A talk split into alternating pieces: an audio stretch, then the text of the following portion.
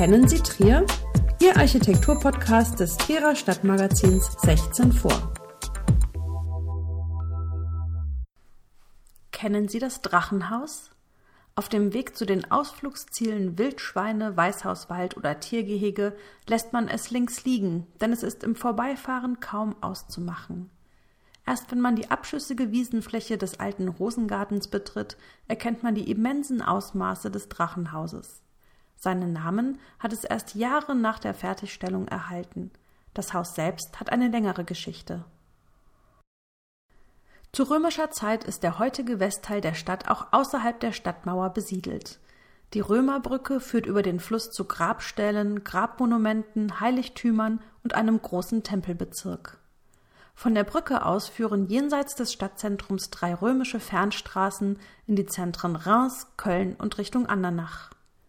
Nach dem Zusammenbruch der römischen Epoche in Trier im fünften Jahrhundert beginnt die Stadt unter den Franken wieder zu wachsen. Es sind vor allem die Erzbischöfe und Klöster, die im frühen Mittelalter neue Häuser gründen und die Wirtschaft ankurbeln. Eine wichtige Rolle spielt das Benediktinerkloster St. Maria ad Martyris oder auch St. Maria ad Ripa, also am Flussufer. Hier residieren die ersten Bischöfe, hier sind Kanoniker nachgewiesen. Zu einer Hochzeit des Klosters wird im 18. Jahrhundert ein riesiger Neubau mit Kirche errichtet, dessen heute erhaltene Ostflügel das Exhaus beherbergt. Zu dieser Zeit hat das Kloster reiche Besitztümer, die sich bis über die Mosel über den steilen Felshang hinaus ausbreiten. Zu den Ländereien gehört auch das Mergener Grünhäuschen, das an der Stelle des heutigen Drachenhauses gestanden hat.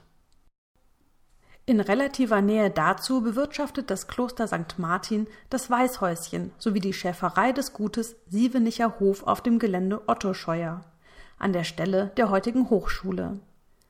Dieses komplette Gelände inklusive aller Gebäude kauft um 1820 Georg Nikolaus Wilhelm von Haaf, Sohn eines kurfürstlichen Hofrats und des Amtsverwalters von Daun und später Pfalzel. Von 1818 bis 1839 wird Wilhelm von Haaf nach einer internationalen Karriere als Jurist Oberbürgermeister von Trier. Er ist einer der ersten, der sich inmitten der Natur niederlässt und damit den westlichen Stadtteil am Berghang zu einem beliebten Baugebiet für spätere Villen macht.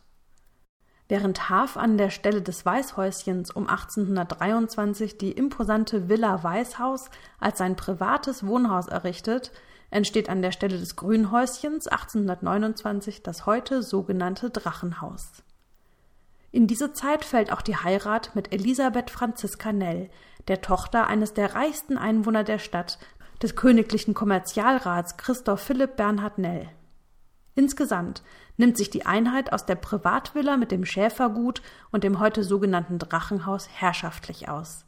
Die Familie Haff repräsentiert feudalen Lebensstil mit bürgerlicher Nähe sind doch alle Trierer immer als Gäste in den Parkanlagen willkommen. Die fast schlossartige Fassade des Drachenhauses mit ausladenden neun Achsen unter einem flachen Walmdach ist für den Zweck des Gebäudes repräsentativ ausgestaltet. Es ist das Ökonomiegebäude, welches zur Hafschen Villa Weißhaus gehört und welche etwa 700 Meter entfernt liegt. Anstelle des Hofs Grünhäuschen unter klösterlicher Führung entsteht eine Dreiflügelanlage mit einem rückwärtig gelegenen Innenhof, der über monumentale Tore zu erreichen ist.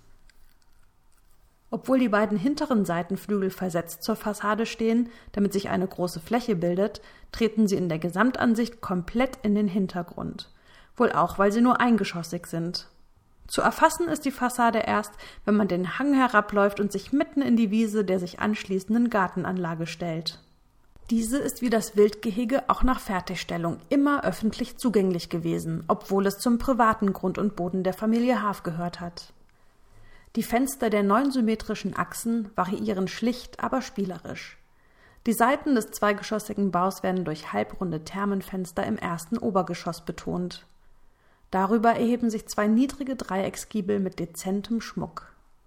Auf dem Dach thront in der Mitte ein achteckiger Dachreiter. Darunter nimmt das Oberlicht der Eingangstür die halbrunde Fensterform der Thermenfenster dekorativ auf. Quer über die breite Fassade und die Risalite an den Seiten liegen farblich abgesetzte Gesimse auf der hellgelben Fläche. An den Ecken sind flankierend zwei Drachen aufgesetzt, die dem Haus seinen Namen geben. Vor Jahren haben wuchernde Pflanzen Details der Fassade bedeckt. Heute zeigt sich das seit Anfang 1999 unter Denkmalschutz stehende Haus in seinen klassizistischen Formen edel und gut in Schuss. Die Begrünung ist nicht mehr da. Aus der Bauzeit sind wohl schon Fassadenbegrünungen mit Girlanden und Spalieren bekannt, jedoch nicht konkret für das Haus am Stuckradweg 5, obwohl dies durchaus passen würde. Die namengebenden kupfernen feuerspeienden Drachen sind für das Wirtschaftsgebäude ursprünglich übrigens nicht vorgesehen gewesen. Sie werden erst um 1870 hier montiert, also acht Jahre nach dem Tod des Bauherrn. 1863 kauft der Statthalter des Großherzogtums Luxemburg, Prinz Heinrich der Niederlande, die Anwesen samt der Gärten, die weiterhin für die Trierer zugänglich bleiben und immer mehr zum Ausflugsort werden. Die Drachen waren einst Wasserspeier an einem Haus in der Trierer Innenstadt, genauer der Simeonstraße, und wurden hier als zusätzliche Dekoration auf den Ecken des Gebäudes platziert, ohne ihre ursprüngliche Tätigkeit noch ausüben zu können. Prinz Heinrich funktioniert das Gebäude zu einem Wohnhaus für seinen Förster um. Auch heute noch ist in dem Gebäudekomplex die städtische Forstverwaltung nebst einigen Mietwohnungen untergebracht. Bekannt ist das Drachenhaus den älteren Trierern sicher noch von dem einst hier angelegten Rosengarten. Doch das ist, genau wie das Weißhaus, ein eigenes Thema. Alle Architekturgeschichten zum Hören finden Sie unter www.architektur-podcast.de.